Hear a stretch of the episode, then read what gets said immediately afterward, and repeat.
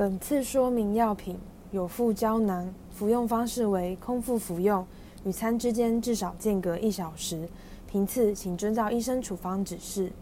由于此药属于口服化疗药物，因此可能会有像是恶心、呕吐、厌食、口腔炎、腹泻、免疫力下降、皮肤反应、手足症候群等不良反应。大部分的不良反应皆可逆转，发生时请记录下来，回诊时告知医生，医生会视情况开立相对应缓解的药物给您服用。但若有任何无法忍受或持续无法缓解的不适感，请立即就医。若有下列症状，像是发烧超过三十八度 C，严重恶心呕吐导致无法进食，单日腹泻四次以上或是水泻不止，皮肤红肿疼痛或起水泡，有任何部位产生红肿热痛的感染症状。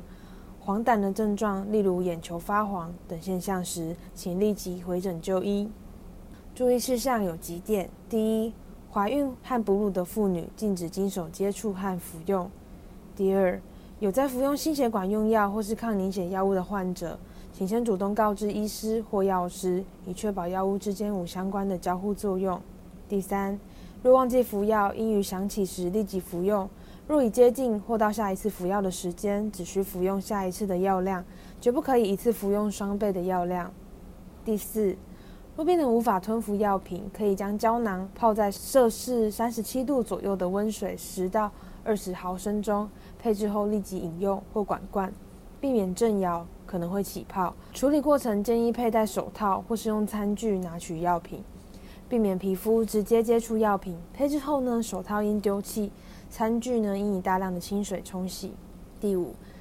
由于接受化疗的病人排泄物呢，通常会含有微量的化疗药物浓度，因此接受化疗后的两天内，建议照护者或是家人都避免接触到病人的排泄物，或是处理病人排泄物的同时呢，应佩戴口罩和手套。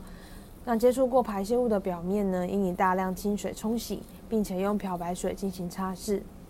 那漂白水呢，记得一定要用含有次氯酸钠的成分，至少要用三趴的次氯酸钠，才能达到降解化疗药物的活性效果。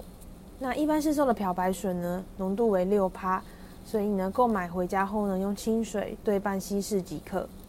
擦拭过排泄物的废弃物，像是卫生纸、湿纸巾，一定要用单独的塑胶袋包好密封，再丢弃到一般的垃圾桶。在接受化疗的期间内呢，记得冲马桶一定要盖马桶盖。那男性呢，建议蹲坐小便。更详尽的药品说明，请假本院药剂科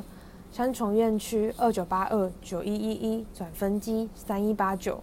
板桥院区二二五七五一五一转分机二一三八，新北市立联合医院关心您的健康。